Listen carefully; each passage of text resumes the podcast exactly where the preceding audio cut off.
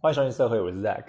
那么今天我们会聊的题目呢，就回归到我们的本质哦，跟色情绘画相关的。那会介绍五位绘师给大家认识。不过在这之前呢，也先跟大家聊一聊我这个礼拜的的一些生活，就是我们一样还是前面就稍微跟大家闲聊啊。我发觉现在一周就是更新一次的话，真的是比较多的心得，然后讲的东西也比较多，那也可能比较不会赶。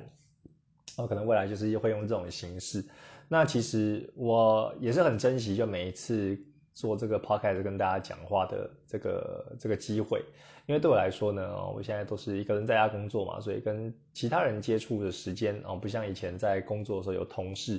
能够讲得到那么多话，或是跟人有一些相处。那这一次啊，一个礼拜一次的啊 podcast 呢，也等于说让我平常没有讲话的这个部分呢啊，可以。呃，休息一下，然后累积一些能量，跟大家讲讲话，就聊聊天这样子啊。好，那这礼拜呢，其实过得我其实还在调整。我觉得上次跟大家聊，可能心情有一点低落嘛。一方面是天气的关系，那另一方面可能是哦，上个月就是花了很多的时间跟精力在画漫画，那有可能呃就是太累了，然后想要休息一下。然后顺便跟大家讲一下，就是很可惜了这一次的。啊，上个月画的漫画呢，后来就没有被甄选上了，啊，有点可惜。我本来还想说可能会有一个佳作什么的，但是连边都没有沾到。那不过主办单位也很不错啊，就是他会呃有写信来就跟我说，不会说你没有上就没有下文的。所以嗯，当做一次经验吧，然后就学习啊。我确实也在这漫画中学到了很多，但是没有上其实还是有一点失落了。会跟大家就是 update 一下啊，但是呢。也因为没有上，所以我可以提早的把我这个作品有整理好，然后再上传到某一个月份的 Patron。我想应该是可能是十二月或一月的时候会去做这件事情吧，也让大家可以更认识我的 Tina 的原创角色，它的起源啊，就是它的故事。然后主要是画 Tina 角色的色情漫画，那到时候会来跟大家讲。那只是我现在呢是用中文的啊这个语言去作画，那到时候我会上传到 Patron 的奖励呢。我会再把它翻成英文的，然后因为英文英文毕竟还是一个国际的市场嘛，那中文可能只有少部分的啊中国或者台湾或者其他会讲中文的地方就可以看到。那英文的话，可以就触及到更多更广的族群啊，因为我的客户大部分也是在欧洲或是欧或是美国嘛，那我大概是有这样的计划。好，那刚刚说到这个礼拜就可能有一点。还在调试就是心态嘛，但是我觉得其实也越来越习惯现在的天气了。像之前可能是虽然是阴阴的，但是也是闷热湿热的那种感觉。那现在真的明显有变凉了，真的是冬天就是要来了。那冬天我最喜欢的一件事情呢，就是可以衣服会有比较多的穿搭。那我不知道各位是怎么想的，因为我觉得呃夏天的话真的是台湾就非常的热，那你顶多就穿一件 T 恤，或者顶多了不起就加件衬衫。啊，就已经，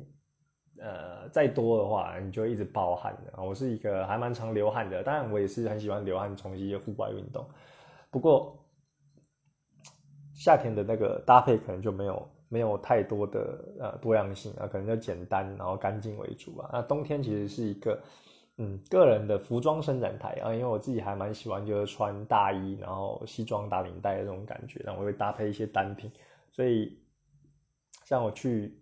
呃，欧洲呢，或者去德国呢，我那时候就是哎很喜欢，就是看路人的穿着。那我自己也会喜欢穿那种哎比较，呃，就是修长的裤子啊，然后穿那种大衣，会会飘，就是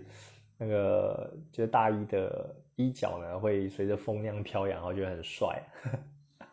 那现在的天气呢也还蛮适合的，然后建议可以把冬季的衣服拿出来，然后就会想要啊这样子去尝试，然后让自己觉得哎。啊，感觉就还蛮不错的啦。那另外，我最近也是，我觉得也是有一点有点散漫呐。那可能因为天气的关系，可能效率也并不是那么的高啊，就比较懒一点。我想现在早上都可能比较爬不起来，那我工作呢就可能会拖到就比较晚做，大概呃也是画画到一一点两点。那今天也是有跟老婆就讨论，就哎我可能这样的状态要改善一下，可能不太好。哦，因为其实晚上是让身体要修复一个很重要的时间嘛。那我长期这样子的话，早上就是呃爬不起来啊，晚上又舍不得睡。然后最近就是有一种那种贪玩症啊，那贪玩的症状都出现了。晚上呢，其实也不一定在画画，然后有时候就是找好看的 A 片，然后就敲一枪这样子，或者是啊看一些剧啊，像我看最近还看蛮多东西的，然后就还蛮还蛮喜欢的，等下会跟大家分享一下。所以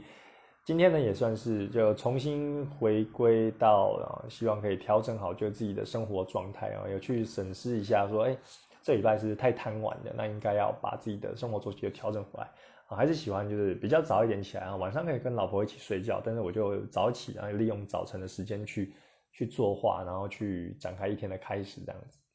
好，那说到最近就有看到的这个这个电影或是剧呢，那我就推荐给大家。嗯，我我上礼拜，哎，不是这礼拜一啊，这礼拜一我有去看这个《No Time to Die》，就是零零七的第二十五部。丹尼尔·克雷格最后一部的这个零零七系列哦，非常的呃，我不能说《No Time to Die》就是是我很喜欢的一部，我最喜欢的其实是那个丹尼尔·克雷格的第一部《皇家夜总会》，然后后面的我会觉得其实还好啊，但是这一部的确你有感受到呃，真的是一个道别的仪式啊，就啊，他毕竟演了五部，然后花了十几年陪伴我们大家，那现在就是一个完美的这个谢幕，那。这一次的电影呢，我觉得拍的也是可圈可点，但是呃，个人的观感就是比较可惜的是后半段就比较没有那么好看。我觉得，而且它这个片长还蛮长的，然后两个小时四十几分钟嘛。我觉得前前一个半小时是就是很好看的，然后就是有一种，到底这个幕后主使是谁，然后中间发生的事情呢，峰回路转什么的。但是到后半段就会有一点啊，有一点扯啦，然后然后就会有一点。觉得反派没有想象的那么那么强，然后好像有些地方就是哎，他明明就可以开枪的，或者有一些地方就可以把庞德就毙掉的，就偏偏就没有。那到后来大家的枪法都不是很准哦，就是庞德一个人呢就干全部的人，他就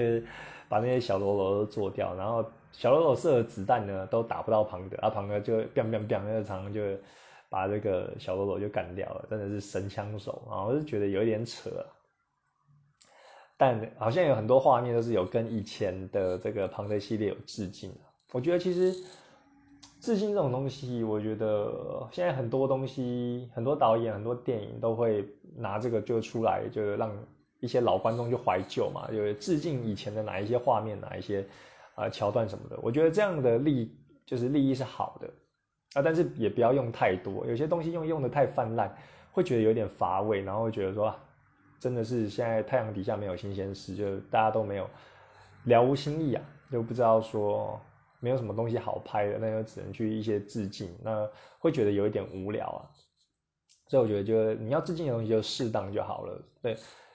那庞德这部我还是觉得很推荐大家去看，毕竟呃，对我觉得，我觉得说你就冲着丹尼尔克雷格而去看也值得啊，因为。我真的是很喜欢这个庞德，他把这个庞德系列的电影呢，就描绘的这个角色就更有血有肉，然后有这个深层的情感，然后也有这个很很专情的一个呃零零七，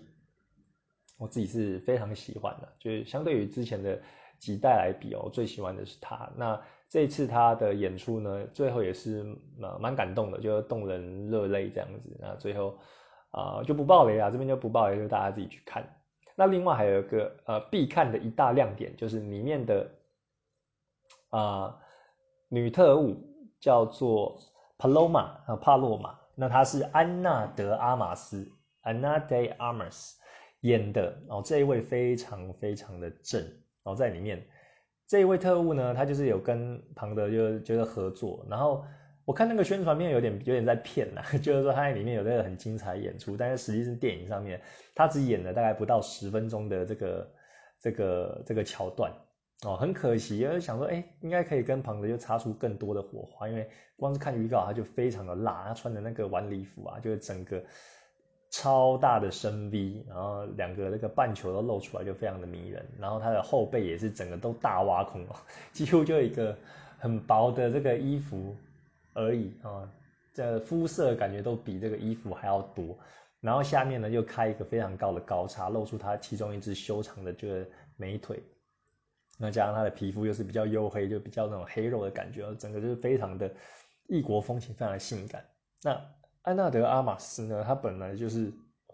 古巴的演员，所以用一种古巴的风情啊，这种异国风情这样子，非常的好看。然后在这个短短的十分钟，他的演技呢，他是演一个特务，然后感觉就是有点菜菜的，然后讲话有一点就很像那个大学新鲜人的感觉，然后咯咯笑这样子，然后跟那个庞德见面就说啊，我这实在是非常的兴奋，就可以跟你一起出任务。然后我其实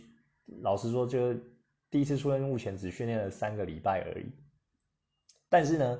哦，他在后面危机发生的时候，然后身手矫健，对吧？不管是拿枪啊，或是那种格斗技啊，都非常的惊艳四座，就会惊艳我们在在场的这些臭直男，就是在看电影的人啊。然后非常非常的呃辣啊，兼具这个外貌、这个可爱、性感，还有武功高强，然后于一身，然后就是制造一种反差萌啊，那看起来就是呆呆，好像菜菜的大学新人，然后没想到身手那么矫健，可以跟这个旁。庞德比拟，然后就非常的呃惊艳啊，目光都正在那几分钟都完全呃转，就是没办法从他身上移开，然后庞德反而就变得比较逊色了一点，那只是很可惜啊，就希望可以再多一点火花。然后前面的真的宣传就是片很大，以为他是这个庞德女郎就是的呃会演的演的这个戏份比较长。那另外我比较感冒就是呃另一位，那因为里面有一个就是。庞德退休之后嘛，有一个新任要接的，呃，新的 Double Seven，那她是一个女生，啊，是一个黑人女生呐。那我个人是觉得现在就是太多这种政治正确的问题了，就是呃，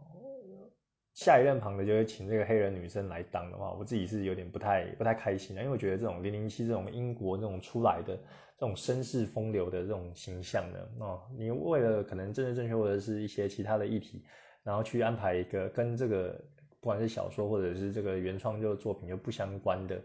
呃，连肤色或者是连这个角色的塑造都完全不一样的人，我就觉得很奇怪啊，就看的会很出戏。那再加上在里面这个黑人的呃女女特务女庞德呢，表现也没有那么好，就是表现就平平。然后她也不是说很性感，因为她就是短头发的这个黑人嘛。我觉得如果你选一位，呃，应该说我们主流觉得，哎，真的是一个美女来演的话，哦，我觉得其实看的也是蛮爽，就蛮开心的啦。但是你选这个，她好像就是要表现出一种啊，我现在是女权主义就当道，然后我也不输男生，然后我也是可以执行这种零零七这种厉害的任务。但是她也不要把你就是当这种女生看，她就要把你当成一个。呃，铁汉子就是铁娘子这样子，然后我个人是不太喜欢这种感觉，因为我觉得如果你要这样的话，那你就真的去找一个男演员就好了。那如果你要找女生，我觉得就是找那种那种非常辣的，像这一次这个呃安娜德阿玛斯她演的这个帕洛玛 Paloma 来来当这个下一任的零零七女特务，我觉得是非常的合适的。然后因为如果你要当女特务，我觉得有一个最大的优点跟男生来比的话，就是女生就可以用你的优势，就是你的色诱之术嘛。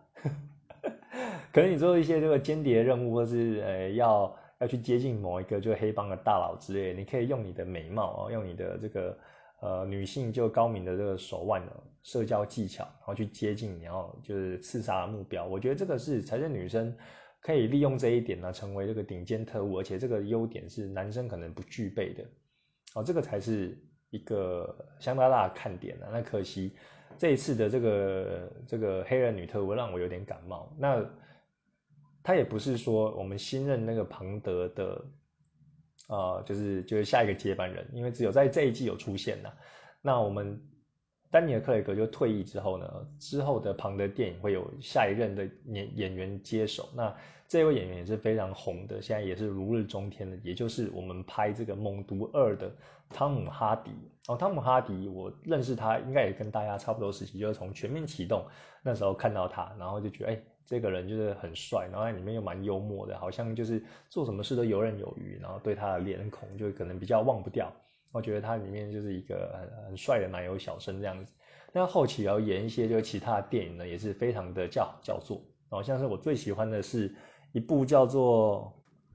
叫做《勇者无敌》的这一部电影，然后他是在讲述这个拳击手的故事，然后简单讲就是大概讲啊，不不要不要花太多时间就讲。那里面的这个拳击呢也是拳拳到肉，然后他还讲说这个兄弟情啊，因为兄弟们都是这个拳击手，那中间有一些过节，然后后来就是有一个原谅，然后一起一起就是啊最后大和解的故事。我觉得这部片他的导演就选得好，然后拍的也很深刻，那里面这个。汤姆哈迪呢，他也是非常的精壮，然后看起来就非常的呃过瘾，文戏跟武戏都演得很好，这我觉得他其他电影就是非常喜欢的一部。那由他来饰演零零七呢，其实我自己老实讲，我是觉得适合吗？我是打一个 question mark，哦，就是不太确定。然后因为汤姆哈迪他其实给人的形象就是呃呃个性个性男星，然后就是比较硬汉的那种角色。那他也长得就很壮，然后很很快这样子，所以由他来担任这个庞诶庞德系列的电影呢，你可能会给他一种还是那种很很很硬汉的那种呃比较阳刚，然后比较凶狠的那种感觉，然后比较没有那种风流倜傥的感觉啊。但是很难说诶，因为大家当初在看这个。丹尼尔·克雷格接演零零七的时候，其实大家也对他有很多质疑的声音。那直到后来第一部片《皇家夜总会》出来之后，就是叫好又叫座，那大家才是哎，之前那些质疑的声音都没有了，然后就非常呃期待他的就是后面的几部作品。所以我不知道汤姆·哈里这个选角也其实我就觉得也是一个还蛮特别的选择。然后呃，当然我是打一个问号，但是我也没有说要质疑或者批评，只是哎。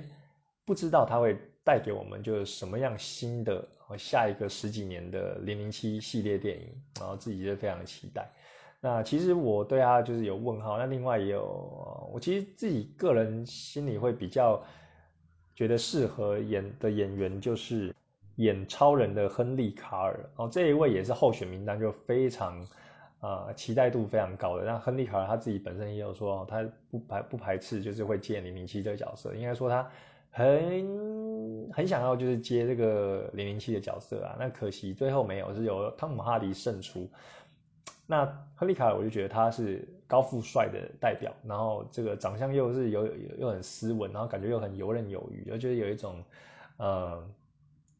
怎么讲马盖先，不知道年轻一辈的朋友知道马盖先就是那种哎游刃有余，然后。呃，临危不乱的那种感觉，又可以维持他这个绅士风度的幽默，对啊，他的那个绅士气质，我相信大家在看其他部片，就是会，呃，就是知道我在说什么，因为他的他的长相，他的五官呐，就是有那一种有英伦气质的呃感觉，然后所以我自己私心是觉得说，哎，他来演的话，我觉得会很不错，然后但是可能也会给人一种感觉，就是说，哎，他他那他的气质跟我们前几代的庞德可能就是。差不多，差不多。那如果没有差很多的话，就可能也比较少带给观众一些新的火花或者新的惊喜啊，就可能套路会差不多跟以前一样啊。所以汤姆哈里这个选角是，我觉得是呃多了很多的不确定性。那这些不确定性呢，也是很值得期待的，并不是负面的不确定性啊。跟大家分享一下。那为什么要讲到这个呢？哦，因为我觉得这个。回到刚刚讲的这个帕洛马，还有就是安娜德哈哈马斯，我觉得他的名字好长来念，我们就按讲安娜来。安娜，那他在他就会非常的辣，辣到我就是现在有很多的委托案要处理嘛，然后也有这个呃十月份的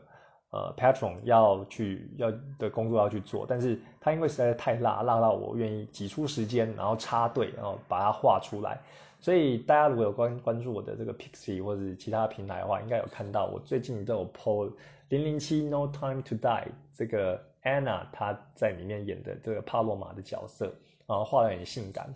啊。我前天第一张 po 的是她的正面，然后就露出她的雪白的双峰，当然是没有露点的啊。这一次我就没有画，就是十八禁的，就是画那个深 V 的晚礼服，然后露出她这个胸前的那个呃雄伟的这个双峰。就是漫画，呃，我的绘绘师的话，我觉得把它画就更更大一点了。那现实中可能没有那么大，就刚刚好。然后第二张呢，然后就我今天 po 的，我觉得 po 它的这个后背的这个风景，就是它的大挖空的后背就非常的可口，那屁股也很翘。对，就最近就把这个时间挤出来，就特别就画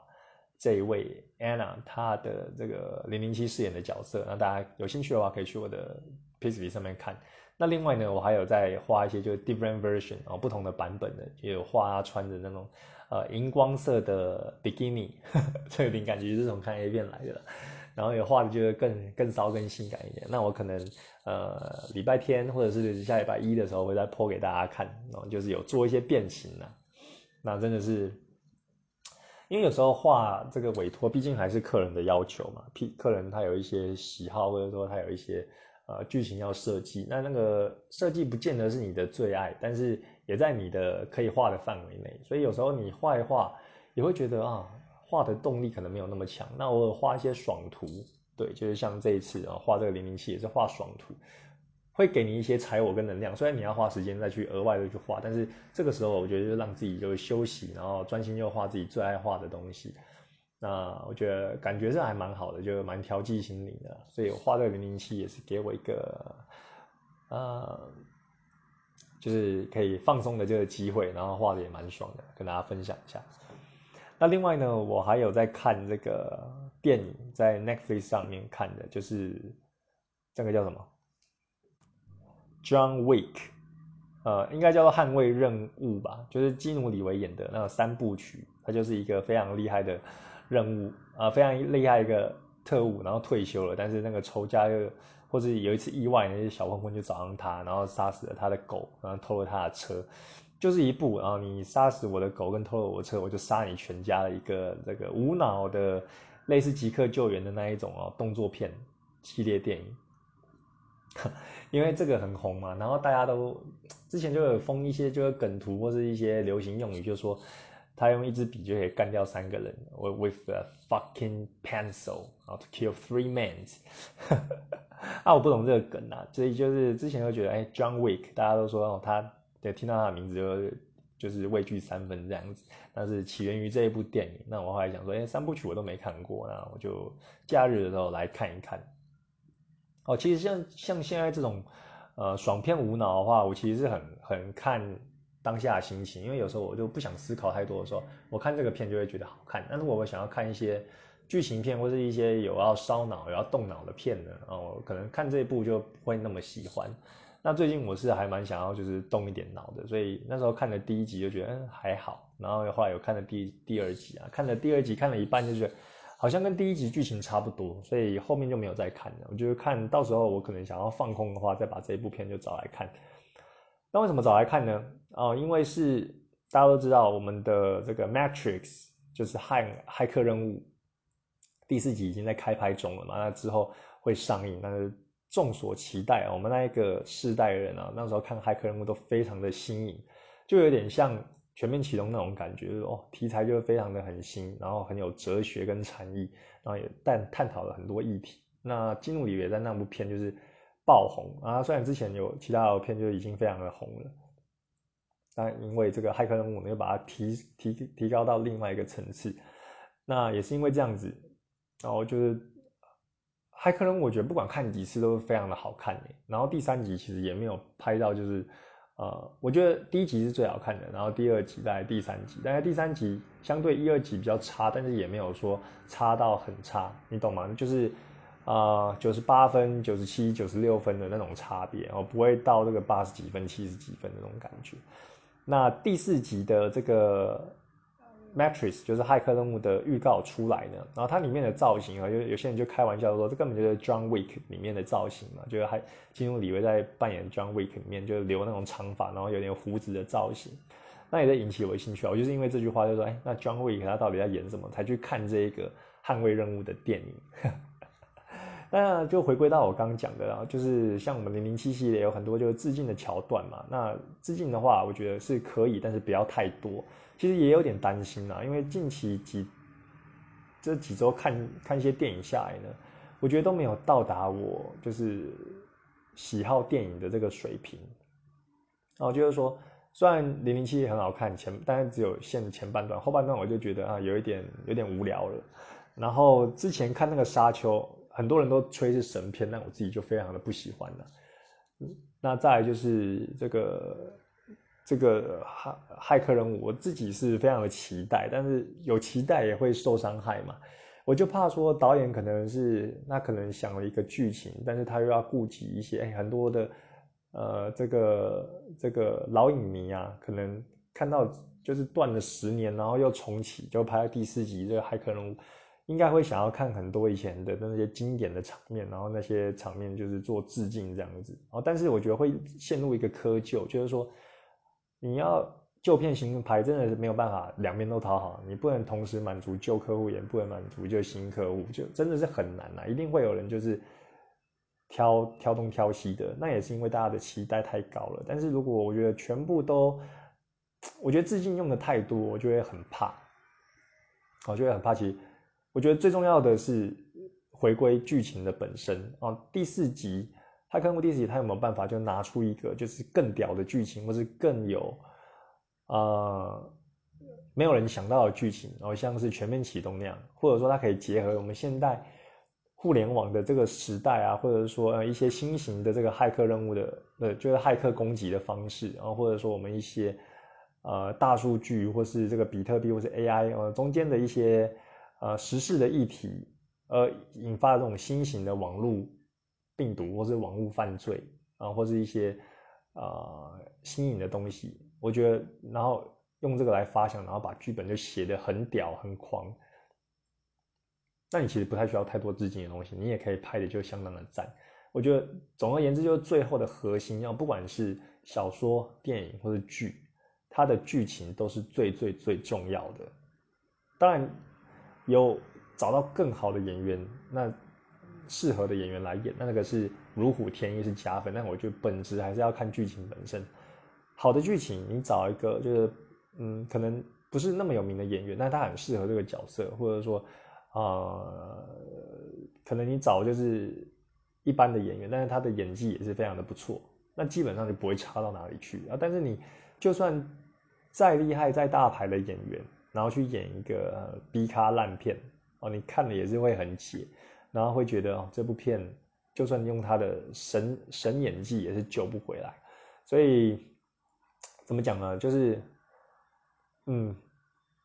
期待还是会有啊，但是也是要提醒自己说，不要抱太高的期待，不然到时候就真的很失望。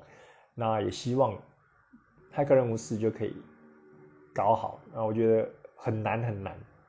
接接的人。导演或者编剧压力也都很大，我知道，但是就就祈祷吧，就真的是啊，非常希望就可以看到一个又改变一个世代的电影，然后就是说，我们那个世代人看这个《骇客任务四》会觉得超屌的，然后有很多呃以前没有看过的东西，没有看过的元素，然后也可以让新时代人看到的时候就会觉得说，哇，这什么电影啊？然后。演的就是真的很好看，然后很屌，然后会勾起他的兴趣，说：“哦，原来这个是以前《骇客任务》三部曲的的第四部，那以前的我也想要翻出来看一看啊！”我觉得如果让新旧世代都有这些感觉的话，那我觉得这部片就拍得很成功。总而言之，就是非常的期待之后的表现呐，大概是这样。那说到呃这个看剧呢？哦，其实电影我这几天几次看就是没有说到那么惊喜啊，但是剧剧这边就要讲，我非常非常的推《安眠书店》哦，《安眠书店》第三季已经前几天就上映了，然后我就花了大概两三天就把它看完了。那这一部剧真的是非常符合我的喜好，它里面就是在讲一个这个主角 Joe，他就是会迷恋某一个女子的话，就会无所不用其极的，就是。追到他，然后跟他在一起。那他的方式就是比较 creepy，就是他会看一些你的这个呃 Instagram 啊，或者是 Facebook，或者是就各种的漏搜，然后去布局，然后去让你以为哎你们是巧遇的，然后你就是觉得这人很风趣，然后很懂你，然后喜欢上上他，然后他会开始去关心你身边的朋友，然后发觉说哎你有一些毒瘤的话，他甚至会不惜为了你哦，就是这个女性的她。而去把那些毒瘤就是杀掉，然后他是可以为女孩就是杀人的，那这个就是非常的有趣，我觉得就有点像那个之前看部也非常好看的叫什么，Dexter，Dexter 叫做叫做什么？哦，它的中文叫做《梦夜杀魔》啊。我之之前看的时候都没有讲中文了，我都直接讲 Dexter。他也是一个，就是小时候有一受到一些心理创伤，然后就非常嗜血的人。那他老爸就刚好是警察，然后就教他说：“你没有办法控制心头的猛兽，如果你渴望用嗜血的话，那你要去杀人，你就去杀那些坏人。”那老爸又教他说，因为他是警察嘛，又教他说：“哎，怎么样去搜寻，就 tracking 这些坏人，然后怎么样就杀到他们之后，可以去掩盖一些就是证据，然后让你的行踪不被发现。”然后就是有一些警察办案的一些手法。那还有里面就是有。那白天是那个验血官，然后晚上呢就是去做这些然后铲奸除恶的事情，然后中间会有一些有趣的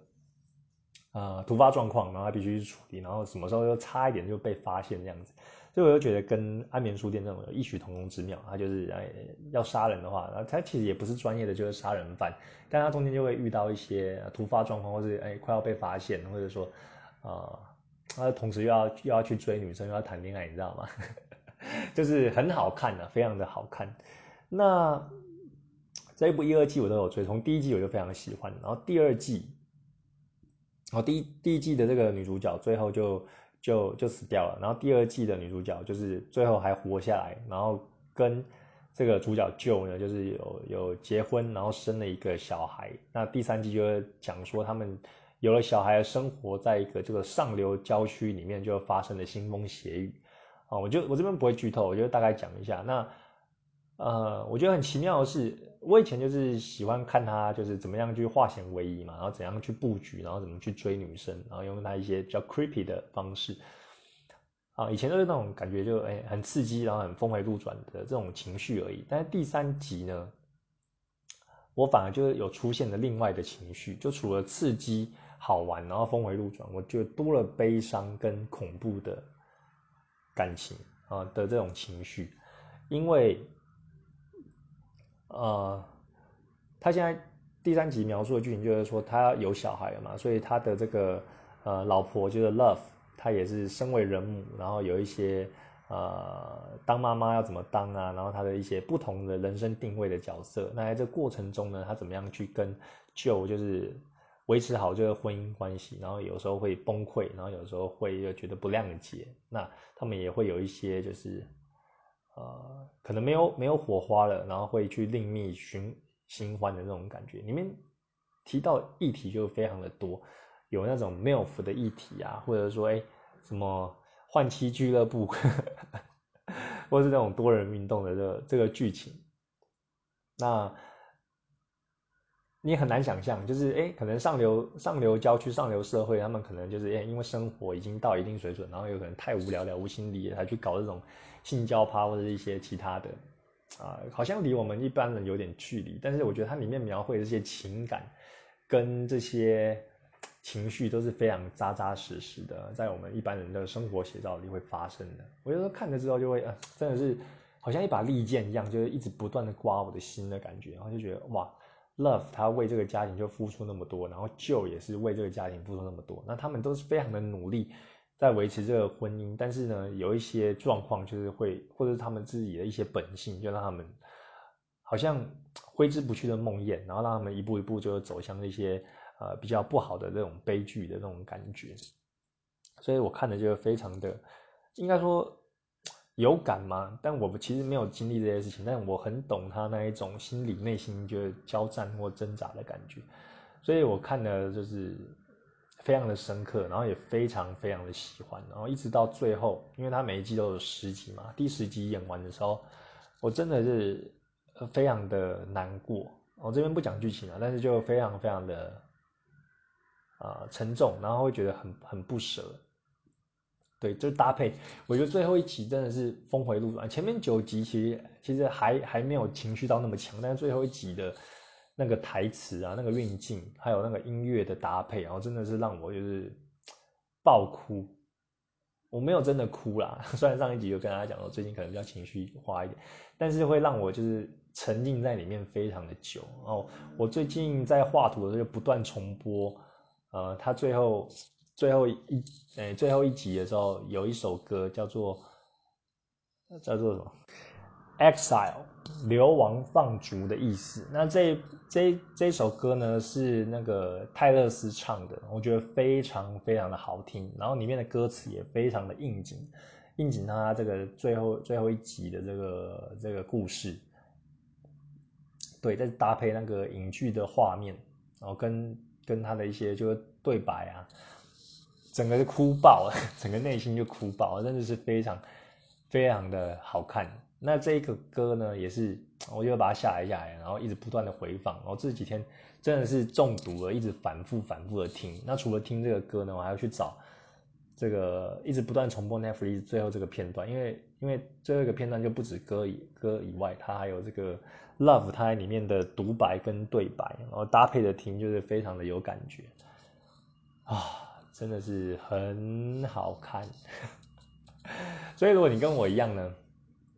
是喜欢这种，哎，好像好像每个人都有秘密，然后我们会有一个 undercover 哦，就是白天一个样啊，晚上是一个样，然后你去迷恋某些东西去追寻，然后啊有一些峰回路转的剧情的话，我觉得你应该也很适合，就是看这一部片。哦，我觉得可能其中一个共感原因也是因为我现在色情会师嘛，所以我跟别人讲说，一般人讲啊，我都会说，哎，我是做设计的，就做商业设计，我也确实是有做商业设计这个技能，以前也有接，但现在都比较少了。那我其实 undercover 就是实际上的真面目，就我是在画这个色情作品的，所以也会，哎，有时候也要隐藏一下，然后有时候也是会有一种这种呃身份交替的感觉，所以我看这一类的片。或或者这种间谍片、谍报片，或者是这种呃啊，你要抑制你心头的这种猛兽或者欲望的这种这种剧情呢，都会非常的吸引我，大概是这样子啊。我靠，闲聊我们就大概聊了三十六分钟了。好了，那对嘛，大家也知道，我就是很贪玩，然后在看着那么多有的没的都没有在画画。好，那我们进入主题啊。那主题就是介绍那个会师。那今天介绍的就介绍四位好了。那呃，以往都会介绍五位嘛。不过严格上说来，应该介今天介介绍三位，因为其中一位我前两集的时候好像有就有提过这位会师。那我会师现在在 Pixie 上面有追踪的也到一百五十几个人了。还蛮多的，我记得之前有一集，我有跟大家说，就是哎，我可能就收敛成一百个啊，因为太多的话，你也会眼花缭乱嘛。但是我觉得其实真的是好的会是太多，有时候就真的很喜欢他的风格，然后加一下，然后这边加一下，加一加就到一百五十个了。那最近我比较常看的有几个，然后跟大家分享。那今天分享的，其实大家如果有去追我分享的会师，就大概知道我的风格就是跟他们就是差不多，我喜欢的样子就是这样子。所以今天推荐的呢。我觉得主要 focus 在他们的用色，因为我觉得他们的用色都是非常的厉害，然后非常的好看，那也是我很喜欢用的这种上色技巧，然后也是比较偏向他们那一种上色的这种模式的。好，那第一位呢，他这个是全日文，那我不会念啊，所以我直接翻译，他好像是叫做岛玉，然后岛玉老师。那这个你可以在 Pixie 上面就找到他，啊，我一样我会把日文就放在这个节目简介栏。那这个绘师呢，他的作品我以前不知道他是谁。那我有看过他的作品，他就是有画这个羽其月系列。哦，羽其月就是呃一个 milf 啊，一个一个妈妈，然后她非常的呃身材的非常的好，那总是一副就是笑脸迎人的样子。然后因为她的眼睛你看不到她的眼球，她就是呃弯弯眼，就是一种笑笑眼的那种眼睛啊。那就给人一种啊，好像傻呆萌的感觉，但是他又是，如果他要做那种色色的事，就会有一种傻呆萌的那种反差，你知道吗？就是抓着他的头的帮你口交，或者是啊，就是跟他做爱的时候，那他还是就是那种笑笑的脸，然后好像有点难为情，但是但是身体又很诚实那种感觉，所以非常的非常的吸引人，然后会 turn you on 的那种感觉。那与其月系列，他就不止画一张，他有画好几张。啊，与其越就不同的这个这个做爱的姿势，然后还有用这种按摩棒啊，然后保险套呃装满了精液啊，散落在床床周围，很多人都会画这种呃很很凌乱、很很很很 mass 的这种这种这种这个场景啊，那看起来就是非常的非常的骚、非常的色。所以呢，啊，后来就知道说哦是这一位绘师，然后就看他的作品。那他的作品呢？啊，我真的是非常的喜欢，因为他我觉得他的特色就是它线条其实没有很精炼，就是真的很像，诶，比较偏草图再精细一点的那一种哦，漫画的形式，就是那种手绘感就比较重。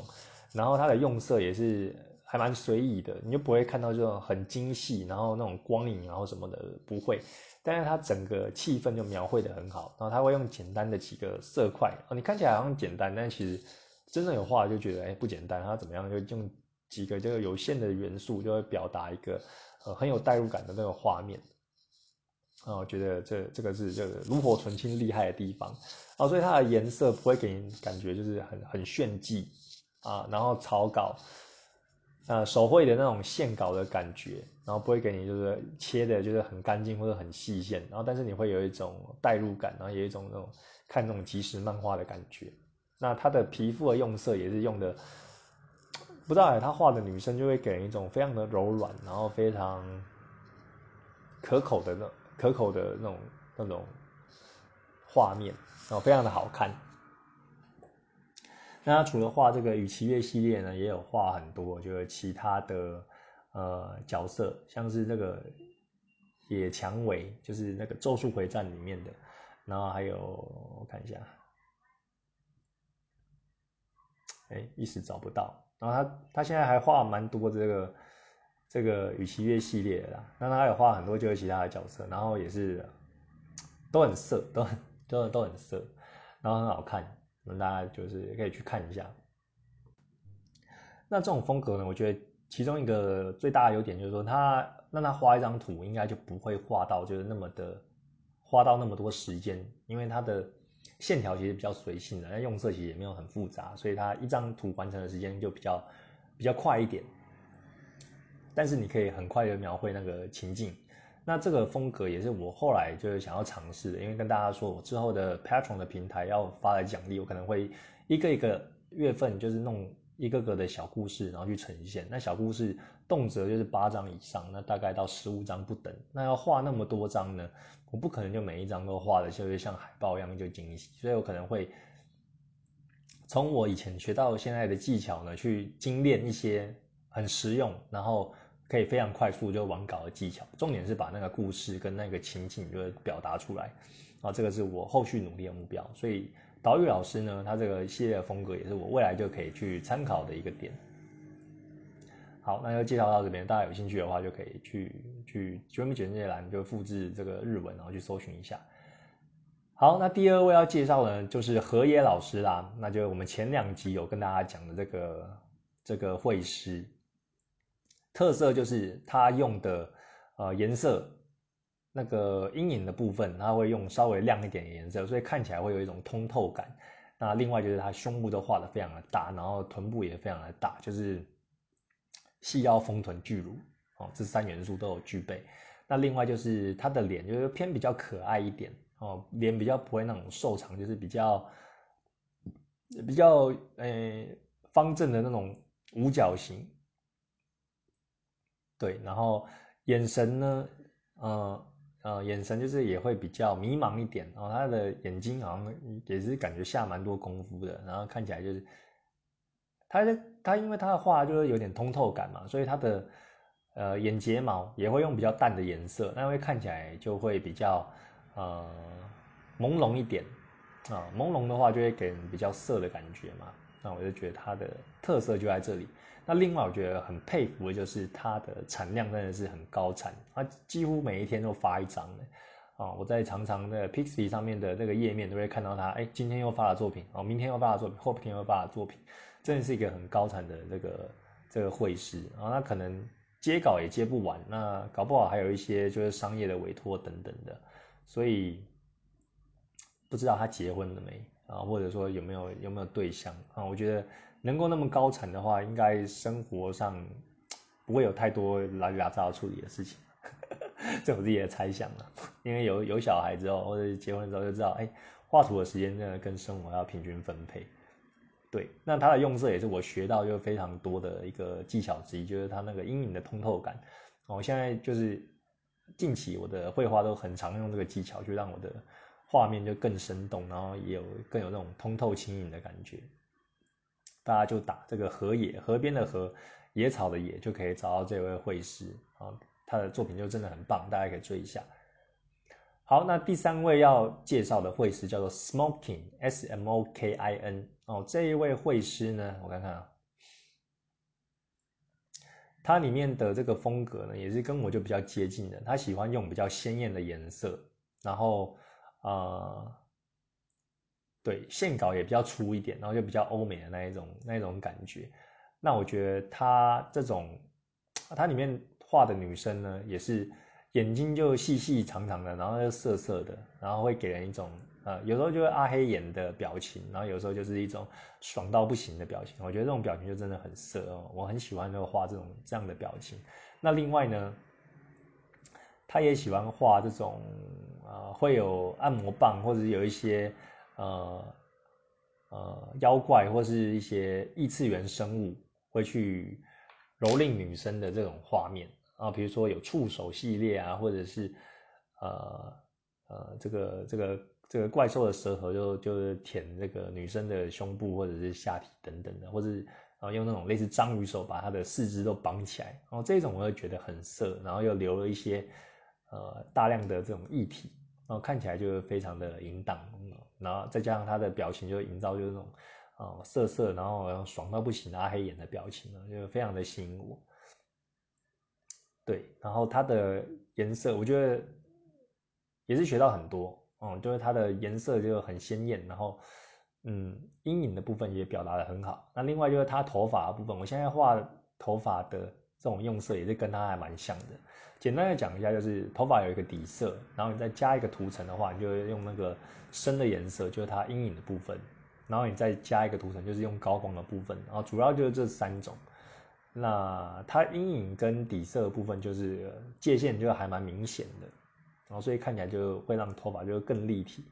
对我大概现在也是用这种形式去画。那你有时候可能还会再加一个涂层，然后用这个皮肤色的颜色，然后去打，比如说刘海或者脸周围的这个底，然后它就是会营造一种比较通透的感觉，就比较淡一点，